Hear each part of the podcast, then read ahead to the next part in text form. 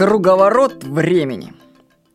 Многим не дает покоя вопрос, что раньше появилось, курица или яйцо? Ну, у меня есть ответ на этот вопрос, который сможет удовлетворить каждую точку зрения. Что, если мы представим, что время течет по кругу? Сперва яйцо порождает курицу, а затем курица создает яйцо. Все зависит от того, в каком направлении течет время. Ну, ученые до сих пор не знают, как появилась жизнь на Земле. Они, конечно, предполагают, что это все произошло случайно.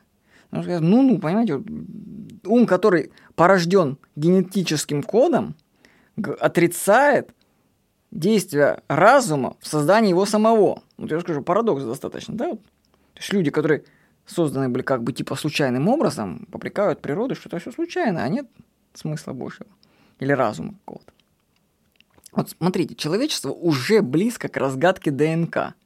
Скоро люди смогут сами проектировать и создавать живых существ. Я думаю, это будет прям как на компьютере. Нарисовали, вах, они побежали. Люди разгадают код жизни. И тогда получится, что будущих живых существ создало человечество. Может быть, тогда мы сами себя создали? А? Может быть, нет начала и конца, а есть круговорот времени? Такая мысль вам для размышления. С вами был Владимир Никонов.